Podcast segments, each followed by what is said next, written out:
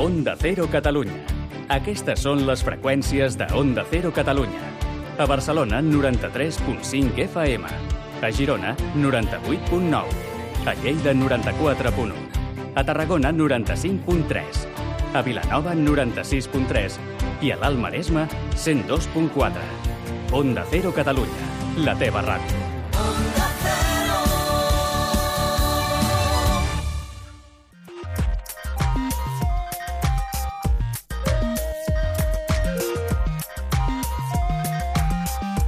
Made in Japan, amb Ramon Soler Padró. Benvinguts a tots i a totes al Made in Japan. Minna-san, Made in Japan ni Yokoso. Avui parlarem de la figura de l'emperador i descobrirem moltíssimes més curiositats sobre el Japó i també nous sabors, aquesta vegada superespecials. Si no us ho voleu perdre, quedeu-vos amb nosaltres. Hajime Masho! A Onda Cero Catalunya, Made in Japan, el programa sobre la cultura japonesa.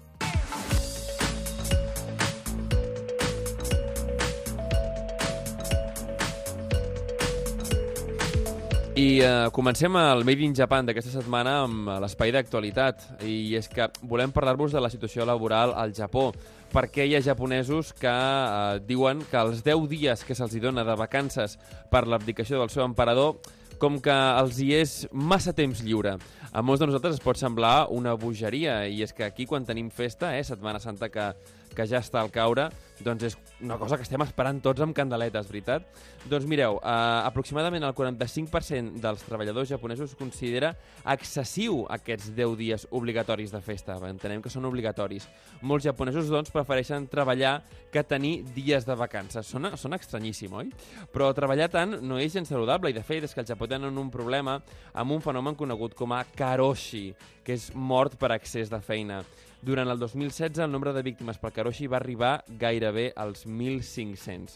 Per parlar-nos d'aquest tema, tenim avui la sort de comptar amb la Sheila Estevez, que és psicòloga terapeuta especialitzada en conflictes emocionals i sobretot també relacionats amb el món laboral. Bienvenida, Sheila, al Made in Japan. ¿Cómo estás? Estoy encantada de saludarte. Genial. Mira, eh, queríamos saber, sobre todo, comparados con los japoneses, eh, ¿cómo se diferencia nuestra vida laboral? Bueno, aquí, por ejemplo, se da un peso bastante importante al tema de la familia, Ajá. al compartir, al ocio. Y de alguna manera esa es la diferencia que existe en base a cómo ellos ven la vida. Ellos equiparan de alguna manera, por lo menos así nos llega, el hecho del trabajo y la vida en sí, porque en sí es como una filosofía de vida, es dar lo mejor en todos estos aspectos. Y ellos en el trabajo como que canalizan mucha de esa energía. Ajá. Entonces, ¿tú crees que por eso es por lo que tenemos esa, no sé, eh, esa imagen de ellos como adictos al trabajo? Bueno, siempre se ha puesto el ejemplo, ¿no? De trabajar como, se suele decir como un chino, pero bueno, como un oriental en un este japonés. caso. Ajá. Sí, sí, sí. Sobre todo el hecho ese, ¿no? De la huelga japonesa que se caracteriza por justamente producir más de lo que realmente se debería producir como una manera de boicotear a la empresa para que tenga excedentes. Y eso a la vez hace que ellos tengan que trabajar más. Fíjate tú, esto aquí en España o en Cataluña no pasaría nunca. ¿no? Parecería imposible, ¿verdad? Es como, como Sí. contrario a nuestra, a nuestra filosofía. La huelga, pues es eso, ¿no? Una, o como decimos en catalán, una vaga, pues una vaga, pues no, no se trabaja, es lógico. Oye, ¿es un problema eh, esta pseudo, digamos, llamémoslo pseudoadicción al trabajo? ¿Puede realmente ser una adicción y, y, y, y conllevar problemas eh, para la persona y para su entorno? Mira, todo en exceso es negativo. Ellos, por ejemplo, le ponen el término de karoshi, que sería como, bueno, de alguna manera aquí en Europa o en Occidente sería más bien el síndrome de burnout o lo que viene a ser eh, estar quemado en el trabajo y Sí. aquí se vive como un problema y allí se normaliza. Es la gran diferencia. Pero la base a nivel fisiológico genera lo mismo, genera pues que te pueda dar un infarto, que tengas ansiedad, estrés, que sientas que no llegas, sentirte deprimido. En realidad viene a ser lo mismo, lo único que allí es algo que, que, que sucede tanto que en realidad para ellos es lo habitual. Claro, claro. Oye, eh, claro, entonces eh, los japoneses, claro, nos dicen que con 10 días obligatorios, oye, que esto no... A ver, ¿qué, qué parte de, de verdad hay detrás de esta, de esta declaración? ¿Qué parte hay de, de su, bueno, ya sabes tú, de la forma que tienen de ser los japoneses, de ser siempre muy educados y muy respetuosos con la empresa. Eh, ¿Y qué parte también hay detrás de esto de, oye, eh, quizás dentro de la vida laboral de todos son necesarios también más días de, de fiesta o de descanso? Claro, es que ellos el término de tener festivo o tener un día libre lo viven como eso, una fiesta. Entonces, mm, lo viven como algo más puntual en realidad que como algo como vendría a ser aquí de tener una jornada de a día de hoy cinco días o bueno, seis días, depende en qué sector estés.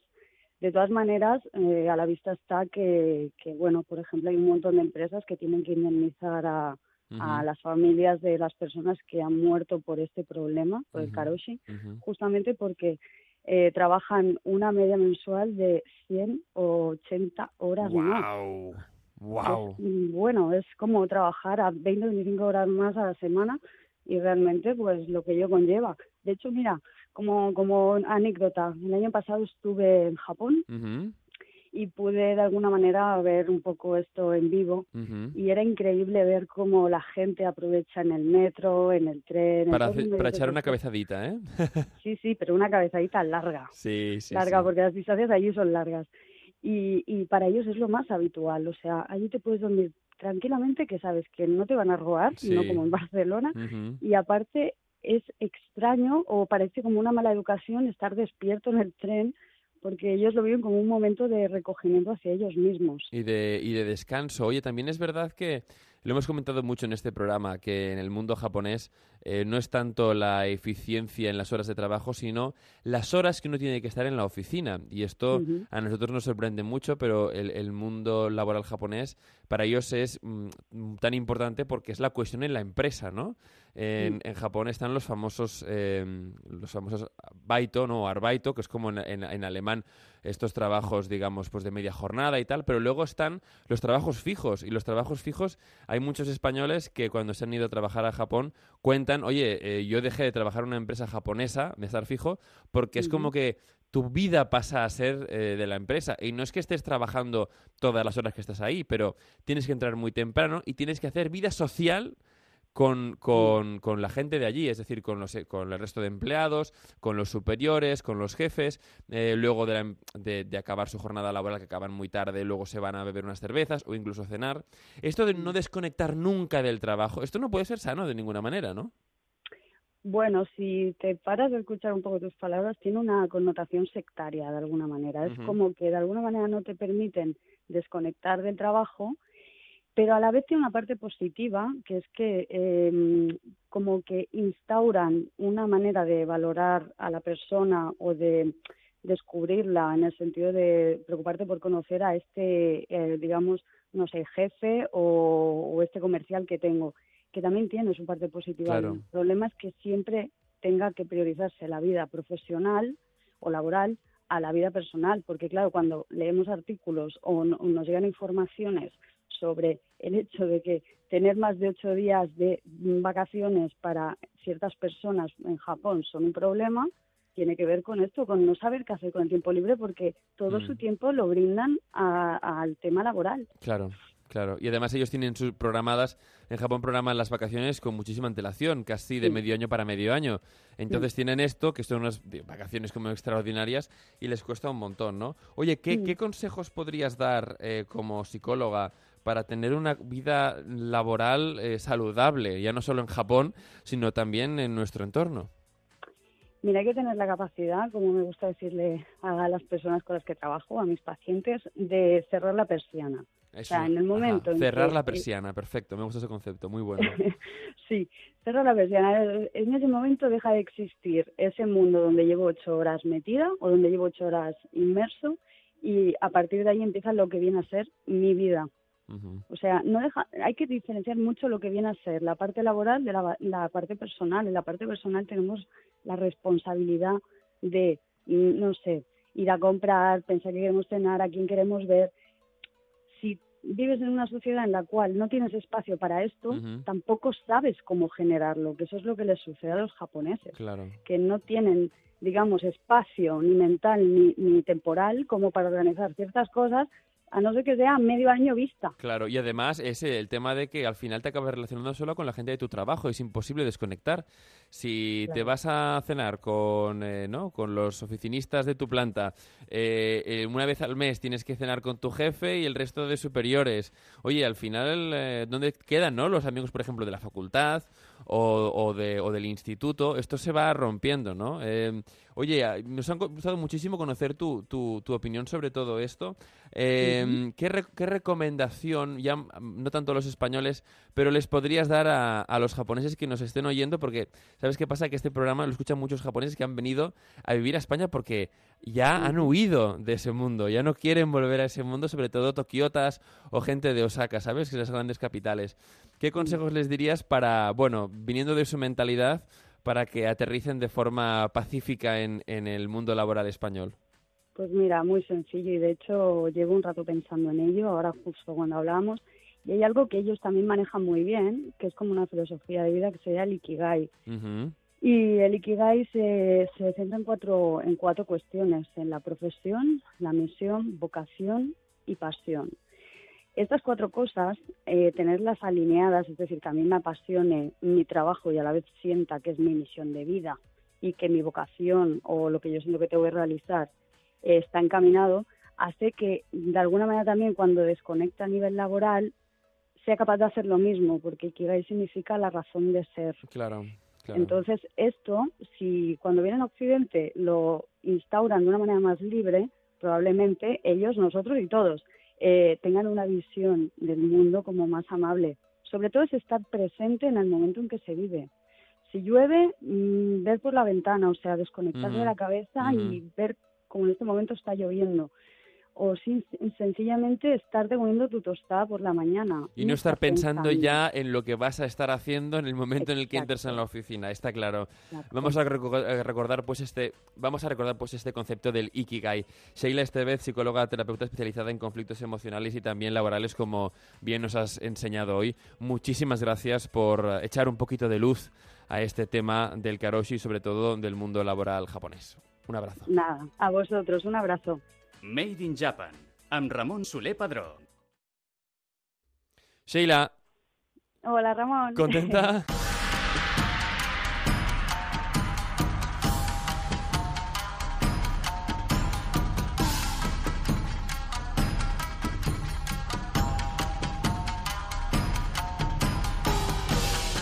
I seguim amb el nostre programa envinxats ara amb uh, un tema de rabiosa actualitat, que si bé l'hem uh, parlat aquests dies passats i a la secció d'actualitat uh, n'hem tractat una mica el tema, l'aspecte laboral, l'aspecte de vacances que comporta, i és que l'emperador ha estat desenvolupant les seves tasques, però ha arribat un moment en el que ha demanat a tot el govern i, i el Parlament japonès que l'ajudin a retirar-se, eh, a abdicar, una cosa doncs, que fins ara possiblement no era contemplada a l'ordenament jurídic japonès i ara ja es pot fer.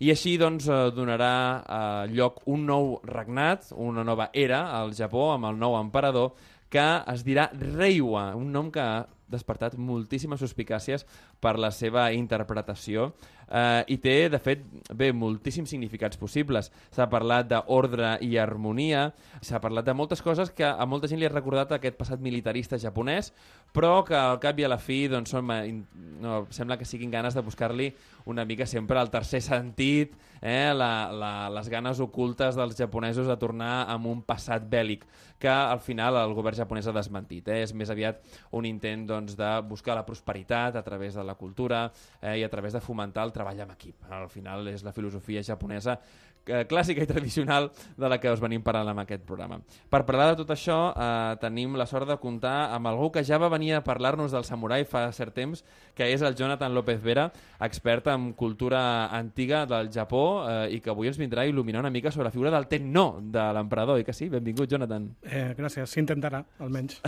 y también tenemos al otro lado del teléfono a Salvador Rodríguez Artacho, que es abogado y experto en, eh, en, bueno, en ordenamiento jurídico japonés, al menos a lo que respecta al TEN, ¿no? ¿Verdad? Pues eh, gracias. Bueno, sí. Te he puesto muy arriba, ¿eh? Te he puesto muy arriba. Se me podría definir. Mi actividad principal es la abogacía, pero soy profesor asociado de Derecho Constitucional en la UNED y es verdad que hice la tesis doctoral sobre la monarquía japonesa. Eso es correcto. Fantásticos. Bueno, pues estamos en buenas manos para, para este viaje dentro del mundo imperial japonés. Eh, para empezar, a mí me gustaría preguntarle a Jonathan eh, un poco eh, con qué se relaciona el- la figura del emperador en Japón, porque aquí estamos acostumbrados a las monarquías europeas que muchos, bueno, no le vemos ningún origen místico para nada, eh, ya que, bueno, pues al menos como la nuestra, pues su instauración fue más o menos reciente. Pero sí que es verdad que la japonesa tiene mil y pico años, entonces eh, esa, esa veneración que hay en Japón hacia la figura del emperador, ¿a qué se debe? Bueno, por un lado lo has comentado, se supone que tiene un origen divino. En realidad la mayoría de monarquías lo tienen, acordémonos de aquello de rey por la gracia de Dios, ¿no? Pero en el caso japonés es mucho más directo porque aunque desde el 45, 1945 para aquí, oficialmente se ha desvinculado esa, esa vinculación de, Directa, del claro. emperador con, con los dioses o con la iglesia, con el Shinto de Estado, etcétera, por obligación, porque perdieron la guerra y Estados Unidos lo obligó a que se hiciera esa separación. Bueno, eh, durante toda la historia sí que ha estado vinculado, entonces eso cuesta mucho, de, aunque la ley cambie, cuesta mucho de desvincularlo. Entonces, bueno, se liga con el crecimiento o con el nacimiento propio de, de Japón. Si miramos la lista de emperadores, vamos ahora por el 125, vamos a punto de entrar al 126. Em, los primeros, que son de origen, eh, de origen mítico, eh, mitológico, no, no son reales, los primeros 10 más o menos, eh, están muy, muy vinculados, sobre todo el primero de ellos, está muy vinculado con, con los dioses del panteón shintoísta, con Amaterasu, que es la principal diosa. ¿no? Entonces, bueno, tiene ese componente religioso. Eh, poniéndolo de religioso entre comillas, porque el Shinto, eh, calificarlo de religión también a veces es Es complicado. un poco como, como la religión romana aquella... Sí, ¿no? viene a ser así, con, se con todos estos De dioses, los el dios lares, del trueno, ¿no? exacto. Entonces, bueno, tiene esa vinculación con el nacimiento propio del país eh, como Estado, desde Yamato, desde sus primeras formas, em, pasando, bueno, por todos los gobiernos militares que ha habido, pero eso siempre ha estado ahí. Ahora iremos un poco a repasar esta historia de la figura del tenno, pero Salvador, yo quiero que me expliques hoy en día el tenno a efectos prácticos. ¿Manda o no manda? Eh, no, el emperador es el, es el no manda, no manda nada. Es el emperador, es el símbolo, el símbolo del Estado y de la unidad eh, del pueblo. Y su posición deriva de, de- del pueblo, eh, de quien deriva la posición y en quien reside la soberanía en. Japón. O sea, La soberanía lo- nacional sigue siendo, o sea, a nivel moderno en Japón, eh, recae sobre el pueblo.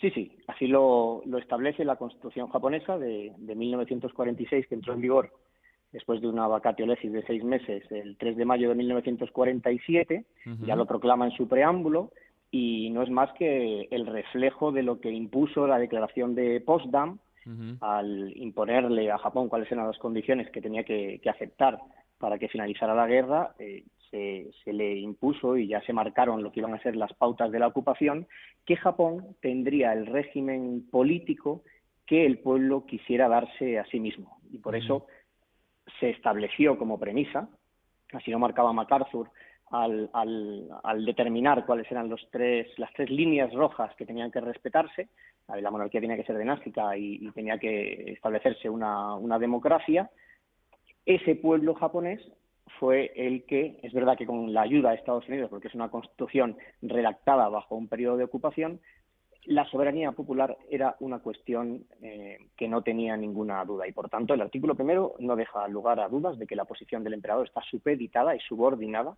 a la voluntad del pueblo. Oye, ¿y entonces cómo, cómo se ha llevado el tema de la abdicación? Porque si no lo tengo mal entendido, eh, los japoneses han tenido que hacer un esfuerzo para cambiar eh, lo establecido hasta ahora.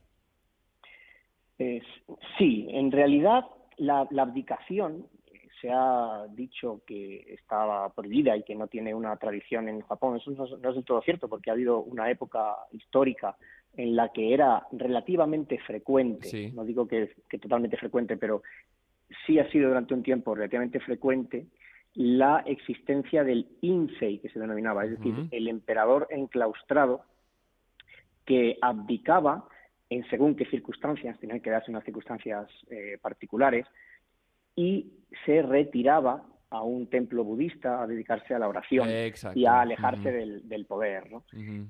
Pero en el ordenamiento jurídico, digamos, post-45, eso es. esto es donde no se estaba previsto, ¿verdad? Efectivamente. En la, en la actual norma que regula la, la Casa Imperial, es decir, la ley de la Casa Imperial de 16 de enero de 1947, es una ley que desarrolla el título primero de la Constitución, más que que no, más que que prohíba la abdicación, sucedía exactamente lo mismo con la ley de la Casa Imperial del periodo Meiji, que es del año 1889, del mismo año que la Constitución, más que prohibir expresamente una abdicación es que no lo contempla. Y de hecho, tanto en Meiji se quiso expresamente no contemplarla y no considerarla, como también en 1946-47, cuando se hace la nueva Constitución, eh, y precisamente en aquella época con más razón, porque eh, podía haberse interpretado la abdicación como una posibilidad para hacer abdicar al emperador, es decir, la abdicación no la veamos solo como un derecho personalísimo del tenno, sino si, contemplas la posibilidad de abdicar, pueden verse forzados. Y la presión política, ¿no? Y además entendamos que el mundo, eh, en el periodo de Meiji, claro, se vuelve a recuperar eh, la presencia imperial como algo importante después de, bueno, de los siglos y siglos que los samuráis habían dejado al emperador ahí como un muñeco. Vamos a seguir hablando de, esta figura del, emperador a nivel, a nivel histórico porque a mí me interesa, Jonathan, que expliques de dónde viene el tenno. Es decir, eh, bueno, se eligió un señor que pasaba por ahí. Eh, tú antes hablabas de Yamato. Yamato era una especie de reino que estaba en Japón, las islas de Japón, que acabó siendo todo Japón. ¿De dónde viene? ¿Cuál es el origen de esta familia real o de este linaje? Pues el problema viene de que em, durante muchos siglos Japón no tuvo escritura. Con lo cual, para saber su historia, tenemos que confiar en dos fuentes. En una, en las crónicas históricas chinas, por un lado, ah, bueno. cuando las había, porque claro, eh, eso era en épocas en las que China estaba estabilizada y entonces podían dedicarse a viajar a otros países y escribir acerca de ellos. Eh, y por eso sabemos, por ejemplo, que hubo, antes que Yamato, hubo otro reino poderoso llamado Yamatai, que no se sabe si es el, el, reino que acabaría siendo Yamato o no. Hay aún debate sobre dónde estaba también, etcétera. El caso es que la siguiente vez que volvemos a saber de qué está pasando en Japón, también gracias a los chinos, nos hablan de Yamato. Y sabemos que existe este protoestado, que se le llama muchas veces, que, es, que es Yamato. Al frente del cual pues hay un líder, y ahí encontraríamos a los emperadores japoneses. Lo que sucede es que, como te decía, cuando los japoneses empiezan a escribir su propia historia, y tenemos el Kojiki y el Nihon Shoki, que se compilan a principios del siglo VIII, ellos explican la historia desde el primer emperador de todos, y lo explican como si fuera historia. Pero sabemos que a partir de cierto punto, de lo que nos cuentan estas crónicas, es historia, pero que antes de ese punto es mitología. Entonces, los primeros emperadores, el primero de todos, eh, Jimmu, se supone que es el nieto o bisnieto, no recuerdo bien, de, el nieto a su mismo tiempo de Amaterasu, que es la diosa del sol. la diosa suprema, como decías antes, del, panteón, panteón sintoísta. ¿eh? Lo que sucede es que dentro del sintoísmo, cada zona de Japón, cada región, cada clan tenía un poco sus dioses importantes. Em, y al final el relato que se impuso fue sencillamente el de Amaterasu como la reina, como la diosa más importante de Japón, porque sencillamente aquel clan o aquel grupo o aquel estado, aquel reino, como le quieras llamar, que se impuso sobre el resto, que fue Yamato, em, era el que tenía como, como relato fundacional del país. Eh, esto nos recuerda un poco también a Egipto, que el, dios eh, supremo no era Ra, que era el dios del sol, ¿no? Y mm. eh, también de todos los diferentes reinos que había pues a la ribera del Nilo acabó siendo... Bueno, es que al final el sintoísmo es una religión bastante parecida a, muchas, ¿no? a muchas que ha habido en muchos sitios del mundo. Lo que sucede es que en la mayoría de sitios, cuando ha llegado una religión más sofisticada, podríamos decir... ¿no? Exacto. En Japón no sucedió eso, aunque luego a mediados del siglo VI llegó el budismo, eh, sucedió lo que pasa con muchas cosas en Japón, que cuando llega algo nuevo no sustituye lo que hay, sino que se añade. Es un país que va añadiendo cosas a todos los ¿eh? niveles. Exacto. Entonces el sintoísmo quedó ahí y quedó también ese relato de la diosa Materasu, etcétera. Lo que sí sabemos es que más o menos a partir del número 10, número 11 de los emperadores, sí que ya podríamos hablar de, un emperador real. Ajá. Salvador, al, hilo, sí, al hilo de lo que apuntaba Jonathan, ¿no? Sí, como eh, quieras. Que, ha hecho una, una relación, efectivamente, con los primeros emperadores que podían tener un, un eh, origen más mitológico. Y antes comentabas que la desdivinización del emperador se produjo con la Constitución. De hecho, la Constitución se aprueba eh, cuando se produce en realidad una, una, locución radiofónica que hace el propio emperador el 1 de enero de 1946, de 1946, que es la Ningen Sengen. Bueno, fue muy famosa la del final de la Guerra Mundial, pero hubo otra, el 1 de enero de 1946, que se preparó eh, se cuenta siempre si muy forzado por los propios americanos o en realidad si surgió más de la propia Casa Imperial. Y yo por lo que he estudiado me inclino más por pensar en este caso, que en otros casos es, hay que reconocer mucha más presión o mucha más intervención americana, que realmente fue el propio Japón y, y los propios responsables del Kunaicho entonces, de la Casa Imperial, quienes vieron una oportunidad para, de alguna manera, desmitificar esa cuestión del origen divino de la monarquía. Y hacen en esa locución, que al, el principio de esa locución hace referencia al, al, a la Carta de los Cinco Principios con el que se apunta el 7 de abril de 1868 lo que va a ser el modelo de Meiji, hay una frase totalmente determinante que viene a decir que el, el apego o el, o el cariño que nosotros, a nosotros nos tiene el pueblo japonés no se basa en, en, meros mitos y leyendas, sino que se sustenta en una confianza mutua y de afecto, y que por tanto uh -huh. renuncian de alguna manera a ese origen eh, divino y mitológico. Uh -huh. Oye, pero claro, a efectos eh, legales entiendo que el emperador tendrá pues una serie de garantías o será como aquí se hizo súper famoso hace un, un tiempo la, la, famosa inviolabilidad, ¿no? la inviolabilidad. Eh, estamos un poco hablando de lo mismo, es decir, de, eh, el emperador y su casa imperial, por llamarlo de alguna manera, eh, sus miembros, eh, ¿tienen alguna protección jurídica especial? El, el, régimen que se utiliza en Japón es el común a las monarquías. La uh -huh. razón por la cual los reyes son irresponsables es porque no tienen poder. Uh -huh. Donde hay poder hay responsabilidad, sin la I delante, y donde no hay poder, pues lo que hay es irresponsabilidad. Uh -huh. Del momento en el que los, el emperador en Japón, que es simplemente el símbolo del Estado y de la unidad del pueblo, que todos sus actos, igual que sucede en España con los actos del rey, son refrendados por el ministro de turno en nuestro caso, o en el caso de Japón, todos los actos de Estado citados en la Constitución y el emperador no tiene ningún otro, deben llevar el consejo y la aprobación del gabinete, eso hace que la responsabilidad recaiga en quien refrenda, o en este claro. caso en el consejo y aprobación del gabinete. Pero ese es el juego en, en las eh, monarquías, es decir, la irresponsabilidad se sustenta en la ausencia de poder. Claro. Claro. No, y de allí, digamos, pueden uh, llevar a cabo todas sus uh, facetas, ¿no? De hecho, se comentaba en varios medios, pues que, bueno, que el emperador eh, de Japón ha ido a más eventos que días tiene un año. Es decir, que es un emperador muy trabajador, muy japonés, un emperador muy japonés. Queríamos preguntarle a, a, a, Jonathan también por un tema que, claro, que muchos de nuestros oyentes que a lo mejor no estén muy metidos en historia de Japón se preguntarán, y es, oye, el emperador mandó siempre, porque antes estábamos hablando de Yamato, ¿no?, de este protoestado japonés, que luego acaba teniendo el soberano total, que es este emperador, pero oye, el emperador no mandó siempre en Japón. Bueno, es que el emperador no mandó casi nunca. ¡Oh! Pobrecillo. Si, si, miras la lista, la lista de los emperadores, quitando los 10 primeros mitológicos, o sea, hablamos de 115, uh -huh, son muchos, uh -huh. que hayan mandado, mira, no me atrevería a decir que se cuentan con los dedos de una mano, pero con los de las dos seguro que sí. Ya. Yeah. Porque ya desde un principio eh, siempre ha habido figuras en la corte que lo han, que lo han controlado, familias muy poderosas como los Soga, eh, una familia de origen coreano, eh, o después los Fujiwara, una familia muy famosa, sí, señor, del norte. que los controlaban, pues bueno, hacían casar, por ejemplo, tú eras un Fujiwara, el señor de la casa Fujiwara, casabas a tu hija, a tu hija pequeña con el hijo del emperador. Y con lo el cual, emperador siguiente tenía sí. sangre Fujiwara, claro. Eh, luego, aparte, también estaba la figura del regente. Muchas veces estos emperadores eran, eran niños, eran menores de edad, entonces había un regente que es el que mandaba de facto, uh -huh. dijésemos. Uh -huh. Sospechosamente, a veces ese emperador niño, cuando cumplía la edad para mandar solo, moría por alguna enfermedad o por algún accidente yeah. y seguía mandando el regente. Después, la figura que ha dicho Salvador de los emperadores enclaustrados, uh -huh. muchas veces desde el claustro, desde, desde el monasterio en el que estuvieran, también mandaban y ejercían una gran influencia sobre su hijo, que era el emperador actual. Uh -huh. Después, cuando ya llegan los, eh, los, gobiernos samuráis, a partir de finales del siglo XII, con los Minamoto primero, eh, hay más claramente todavía, manda el shogun, e incluso dentro del shogunato hay, también hay poderes diferidos, llega un momento que el shogun tampoco manda y se inventa la figura del regente del shogun, yeah, que es el shiken. Uh -huh. O sea, tenemos, en Japón siempre hay, el poder está muy, muy diferido, no se sabe quién manda, manda todo el mundo y no manda nadie.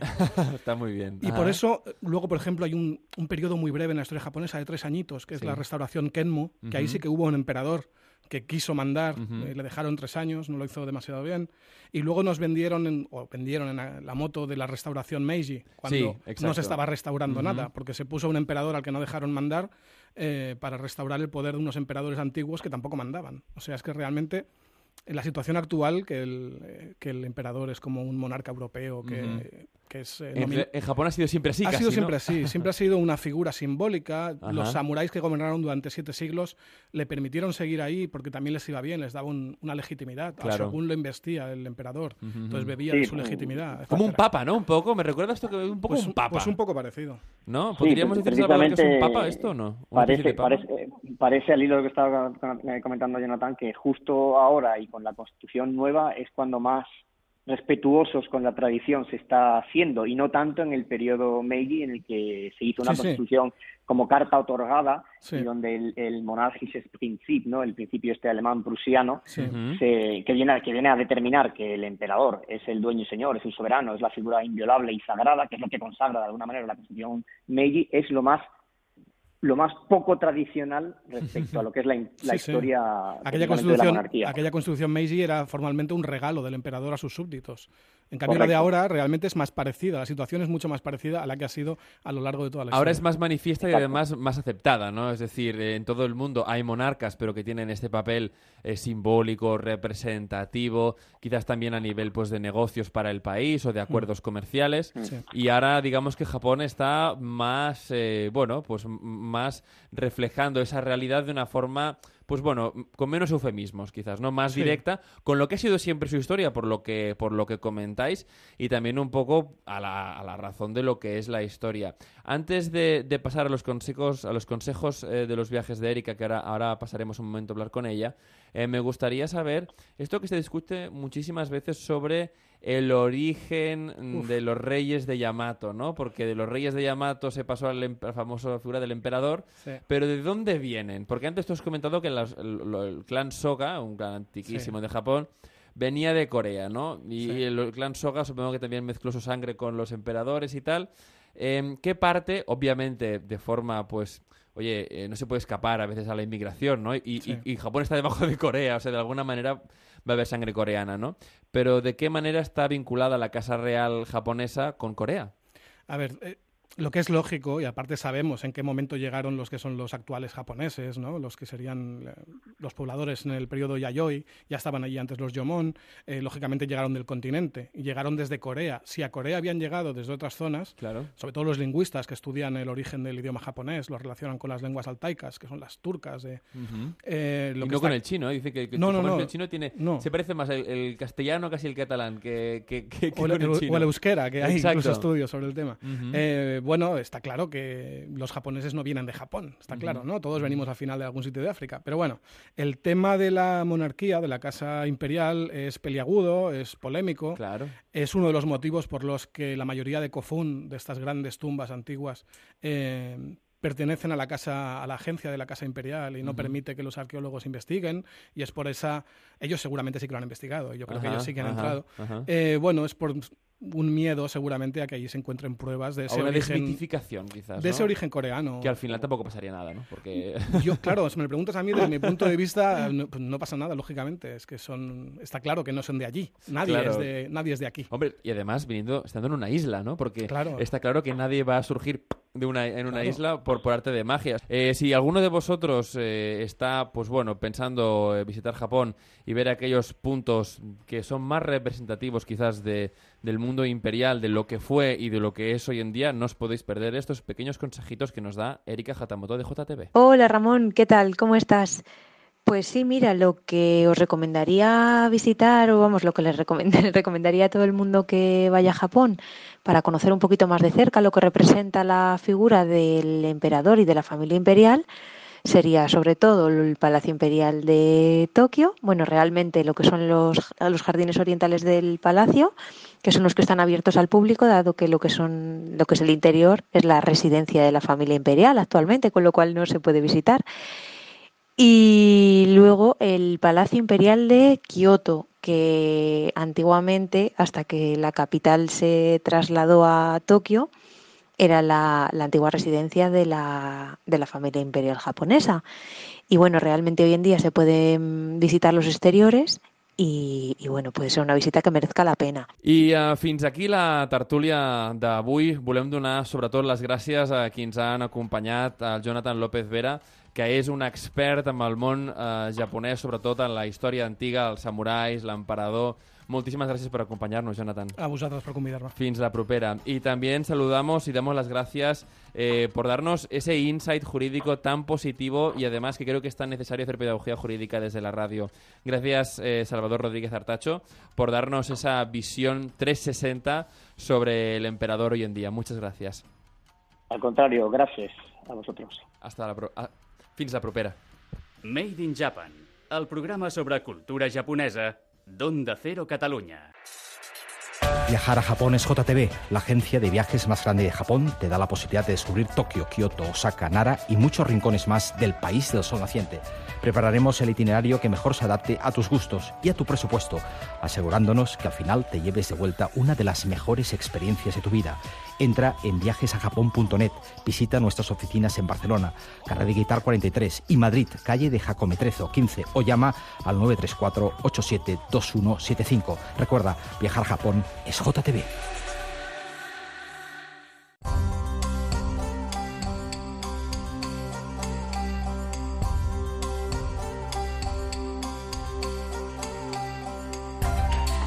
I ja la tenim aquí, al nostre espai dedicat a la gastronomia japonesa, que és els sabors del Japó.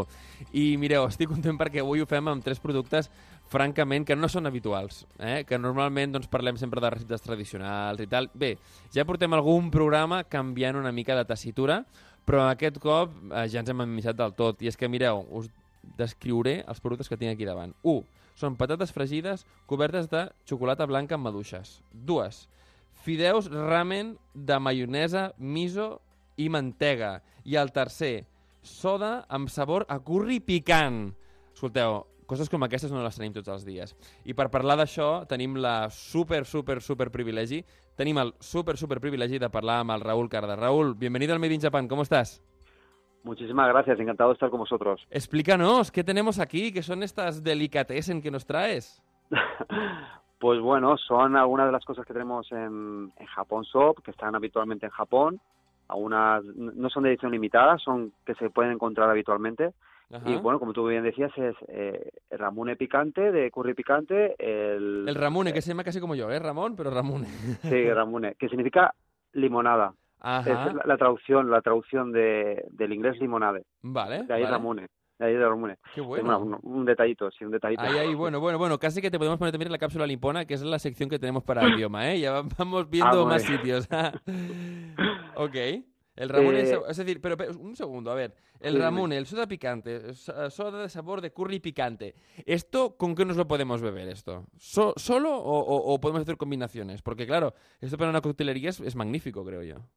Eh, sí, mm, pues sí, eh, para un cóctel sería magnífico, la verdad que no lo había pensado yo, pero mira, sería, sería estaría muy bien. Yo lo bebería Claro. con agua, yo, porque yo no soy amante del picante, o sea, el agua al lado, porque sí que realmente pica, ¿eh? Sí, Es no, no, no, es, es fuertecito, fuertecito. Lo tenemos aquí, eh, lo hemos, le hemos mm, dado un, un tiro y es, es fuerte, es fuerte. Pero ya te ¿Te ha digo, gustado? sí, me ha gustado. Pero es que además lo veo, mm, como ahora se han puesto también muy de moda los whisky picantes, que esto se lleva mucho ahora. Sí, Yo esto lo veo fantástico para, para otro tipo de Para combinar. combinaciones. no- sí, no- combinaciones. Claro, eh, no lo sé, es decir, yo no, no me dedico a mezclar en un bar, no, no soy experto, pero sí que pienso que, oye, si alguien quiere empezar a innovar con sus cócteles, que pruebe con el Ramune picante. Sí, porque en base, eh, en base realmente es dulce.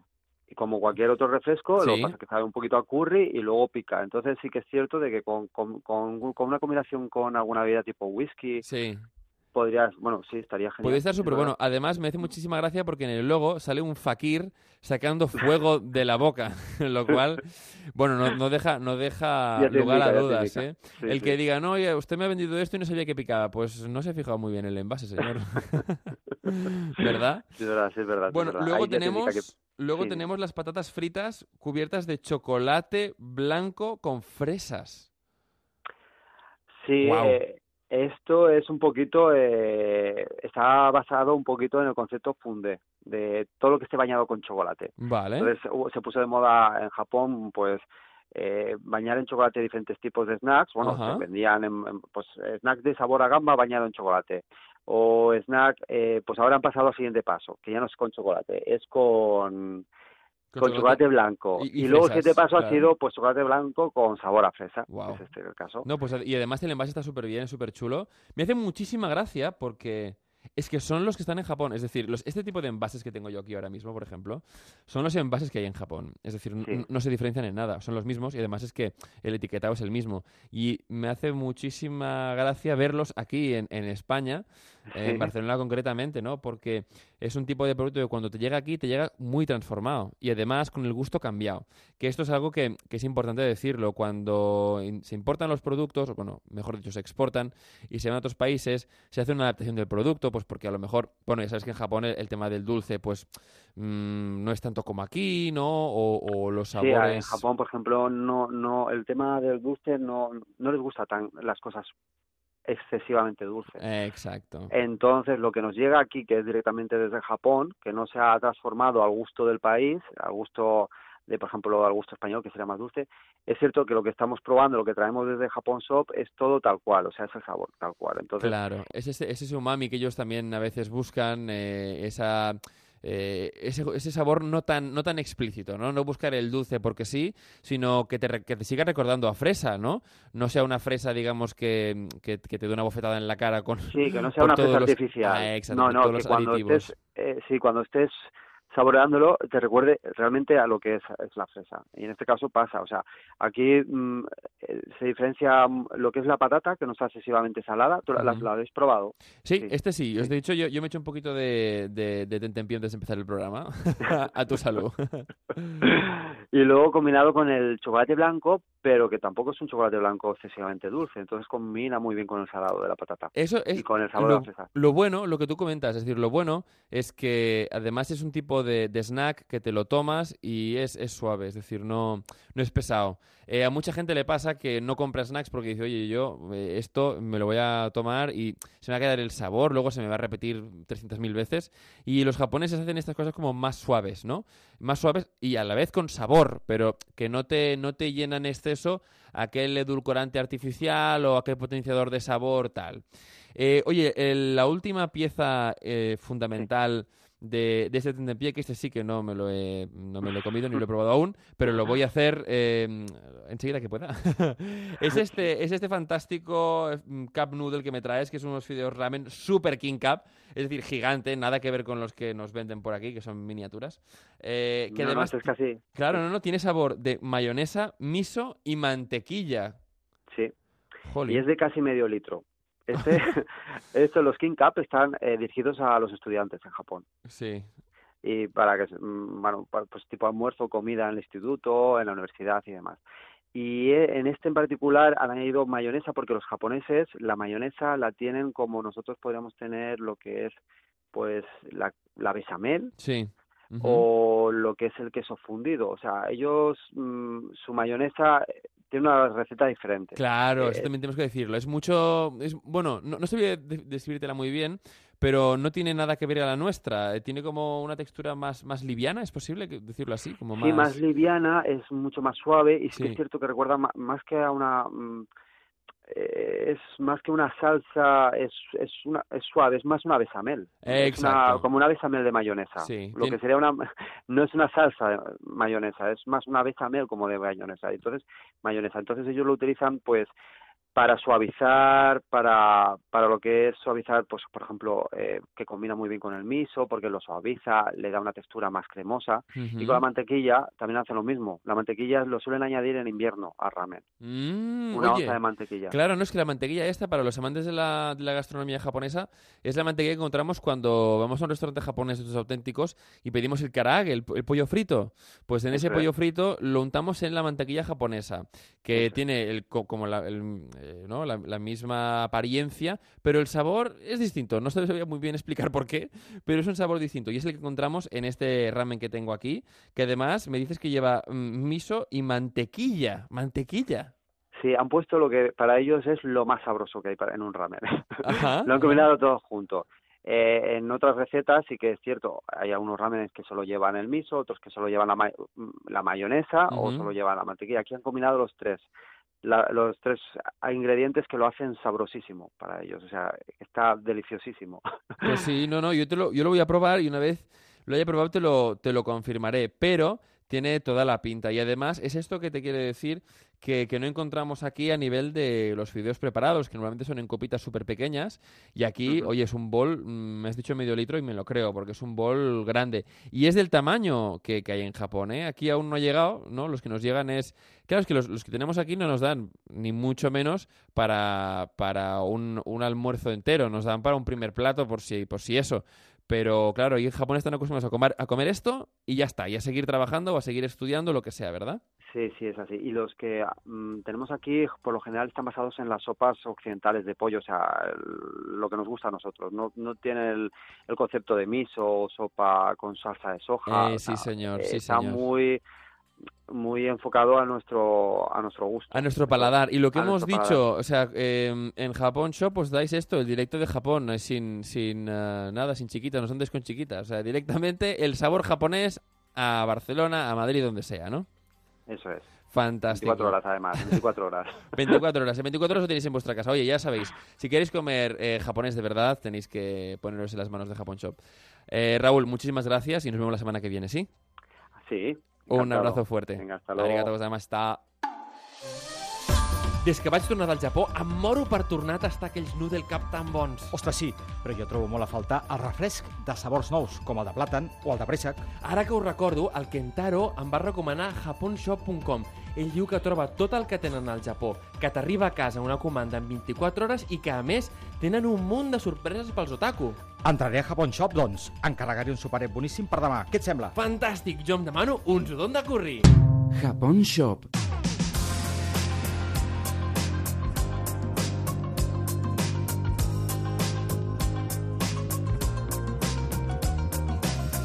I ja sabeu que no ens agrada acabar el Made in Japan sense donar una ullada a la nostra secció d'emprenedoria japonesa. I avui portem eh, potser una de les coses que més m'agrada, que és presentar llibres eh, presentar textos que ens ajudin a apropar la cultura. I és que molts de vosaltres dieu, escolta, on puc conèixer més sobre aquest terme del que heu parlat avui a la càpsula o a la tertúlia? Doncs mira, avui mm, començarem aquesta, aquesta secció amb un text que ja veureu que us agradarà molt. I diu el següent. Cada trobada, cada experiència que vivim és un tresor únic que mai no es tornarà a repetir de la mateixa manera.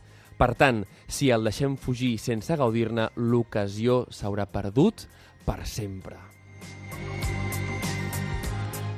Aquest text eh, és un text que conté Ichigo Ichie, Fes de cada instant un moment únic. Un llibre que ens ve a presentar avui un dels seus autors, que és el Francesc Miralles. Benvingut, Francesc, com estàs? Molt bé, encantat de ser aquí. Explica'ns, Ichigo Ichie, què vol dir? Això és una...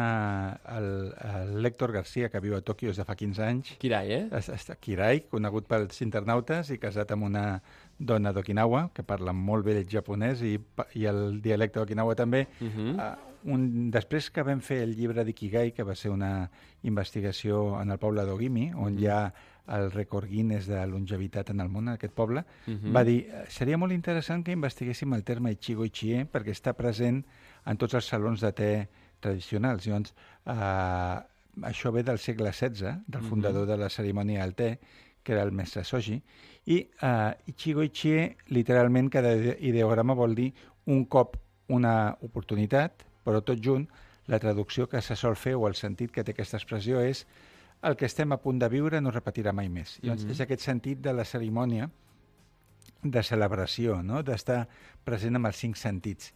I això, el primer cop que surt en llengua japonesa, és justament en el protocol, en les pautes de la cerimònia del te establertes al segle XVI per aquest mestre, que deia tracta el teu convidat amb Ichigo Ichie, és a dir, com si no el tornessis a veure mai més a la vida i el record que s'emportés de tu sigui el que compartireu ara. Escolta, a mi em fascina eh, especialment la, la part segona, on dius viure l'Ichigo Ichi. Eh? Llavors dius la cerimònia de l'atenció, no? Suposo que referent a la cerimònia del te. Dius l'art d'escoltar, de mirar, de tocar, de saborir, d'olorar. Tot això són capítols eh, d'aquesta segona sí. part. Um, per què és tan important saber cada moment aprofitar-lo i què podem transmetre a la gent, diguéssim, d'Occident que estem eh, vivint no tant l'ara, sinó el demà. El demà, exacte. Hi ha, diguem que hi ha dos menes de distraccions. Per una banda hi ha el multitasking, que això tant passa a Orient com a Occident és una cosa de modernitat i és que tu estàs amb un amic fent un cafè o un te i està més pendent dels seus whatsapps i del, del seu mòbil que de tu. I si li estàs explicant una cosa molt important, et pots sentir molt frustrat. I per una altra banda, les projeccions mentals. O sigui, hi ha persones que es projecten cap al futur, no? Uh -huh. Mentre estem en el present intentant celebrar alguna cosa, intentant xerrar, intentant trobar-nos, perquè eh, o bé tenen por de coses que passaran, o estan neguitosos, o estan pensant en coses que han de fer, hi ha gent que es projecta cap al passat, no? perquè tenen ràbia de coses que han passat, tristesa de coses que han perdut, mm, records i prejudicis per una experiència antiga. Per tant, eh, l'Ichigo Ichie, que està molt lligat al zen i a la cultura japonesa de la Kiara, el que proposa és deixar de banda el multitasking, deixar de banda eh, el que passarà en el futur i el que va passar en el passat i centrar-nos en el que estem fent aquí i ara, sobretot quan estem amb altres persones, uh -huh. com si fos irrepetible, perquè de fet és així.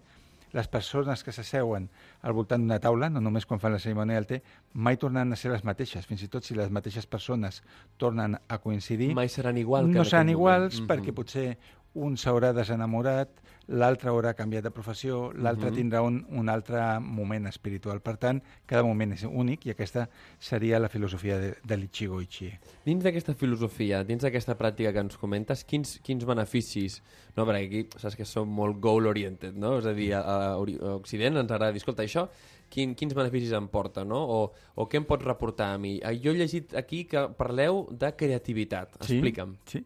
Uh, lògicament, la creativitat es produeix en, en l'ara.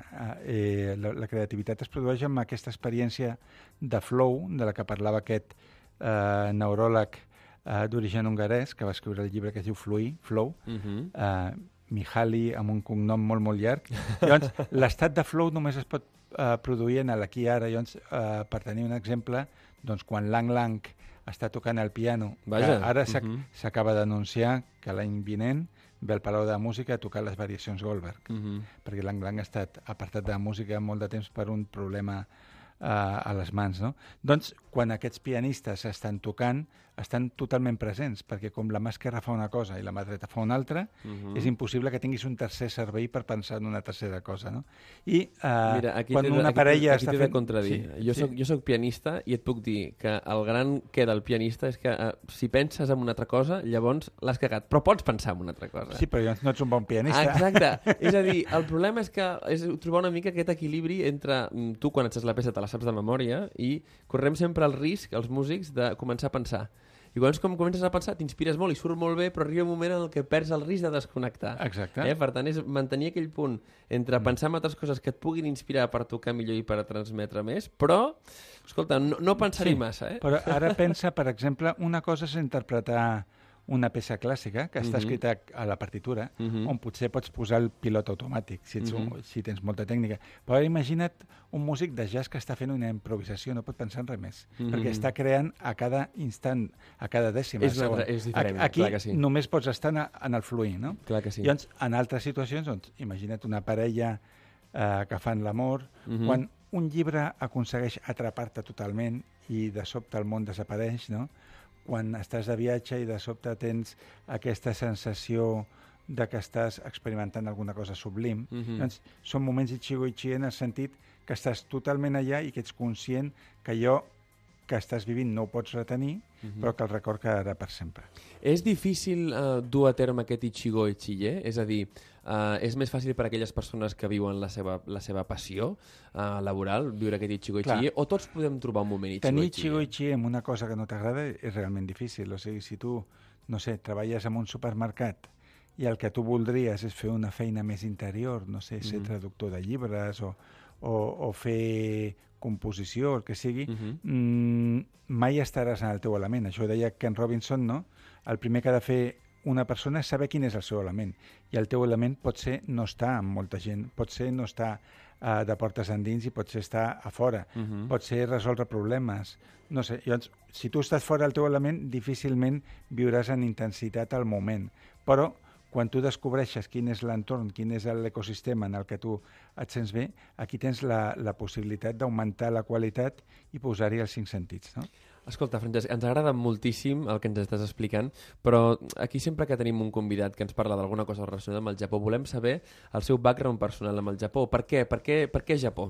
Jo, per exemple, de japonès no sé gairebé res. Uh mhm. -huh. Conec paraules, però el meu background de Japó ve del meu estudi del budisme, uh mhm. -huh. que sóc un fanàtic del te. Cada dia començo amb una tetera amb un litre de te verd. Uh mhm. -huh. He viatjat nou vegades allà, mm, de vegades perquè he ambientat novel·les a Kyoto, he escrit eh, sobre diferents aspectes relacionats al, al Japó. La meva mirada sempre és externa, la del Kirai és més interna, mm -hmm. perquè va ser eh, el que va iniciar aquest blog d'un geek a Japó, Molt que, conegut el més conegut sí, sí. del món, i la meva mirada potser és més externa i ens combinem ben això, no? Però Japó, què és el que m'atrau? Mm, com és de fàcil viatjar per allà, mm -hmm. que bé funciona tot, el silenci, la privacitat que tens i que és un país que en el mapa sembla molt petit però que en realitat és molt gran perquè de, de Tokio a Okinawa són gairebé 3 hores d'avió i no té res a veure ni tan sols el clima. No? El clima de Tòquio és bastant semblant a Barcelona, Okinawa és un clima subtropical com Hawaii. Doncs, en realitat és un país que inclou molts mons diferents mm -hmm. i molts paisatges i, molt, i moltes formes de viure. Que, molt divers, eh? Molt divers que potser les imatges que tenim són Tòquio i Kyoto, no?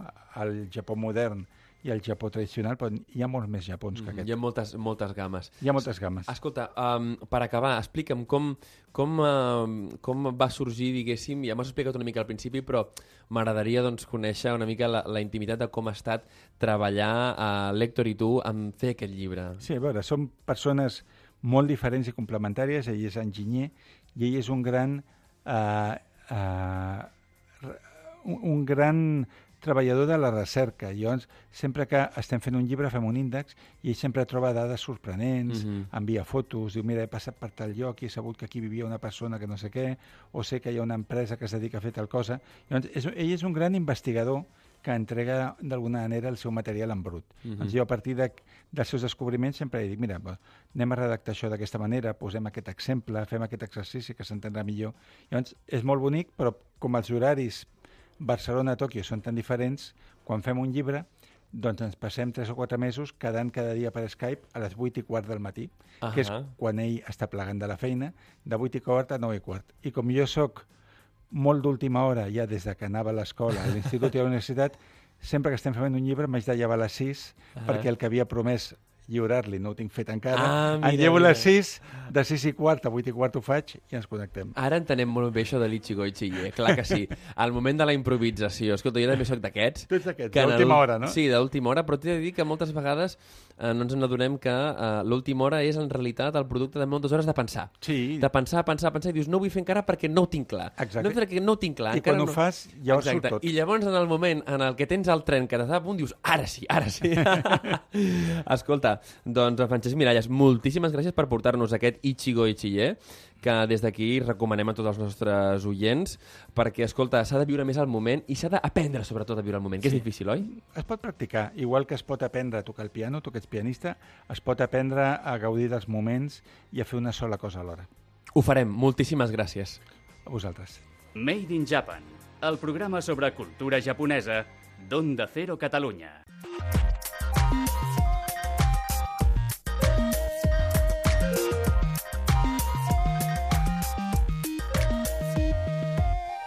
I fins aquí el programa d'avui. Malauradament no tenim temps per més, però esperem que hagueu gaudit moltíssim del Made in Japan i esperem trobar-nos tots junts la setmana que ve per parlar més de Japó. Ja sabeu, si voleu conèixer més sobre la cultura nipona, aquesta és casa vostra. Arigato gozaimashita! A Onda Cero Catalunya, Made in Japan, amb Ramon Soler Padró. Més informació, més participació, més contingut. Hi ha més d'una raó per seguir Onda Cero. Ponés barra Catalunya. Al web d'Onda Cero Catalunya podràs escoltar-nos en directe o quan tu vulguis. El teu programa favorit allà on vagis. Descarrega't l'app d'Onda Cero i emporta't amb el teu smartphone o tauleta la ràdio més pròxima. On i quan vulguis. Onda Cero Ponés barra Catalunya. Més i millor. A Onda Cero Catalunya, productes amb denominació d'origen. La llonganissa de Vic és un embotit que, des del juny del 2000, compta amb el distintiu de qualitat de la Indicació Geogràfica Protegida, IGP, un segell que regula l'elaboració del producte a les empreses ubicades en els municipis de la Plana de Vic i que estan inscrites en els registres del Consell Regulador de la IGP Llonganissa de Vic. Els ingredients necessaris per elaborar aquest producte són les carns magres del porc, la sal i el pebre negre i el procés d'elaboració, sempre artesanal, és el següent.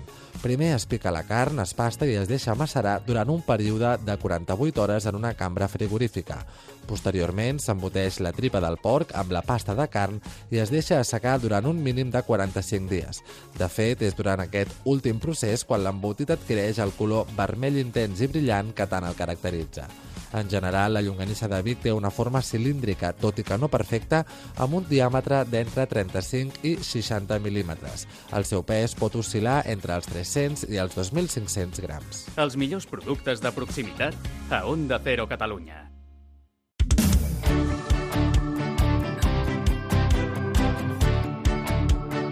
Onda Cero, Catalunya. Et mereixes aquesta ràdio.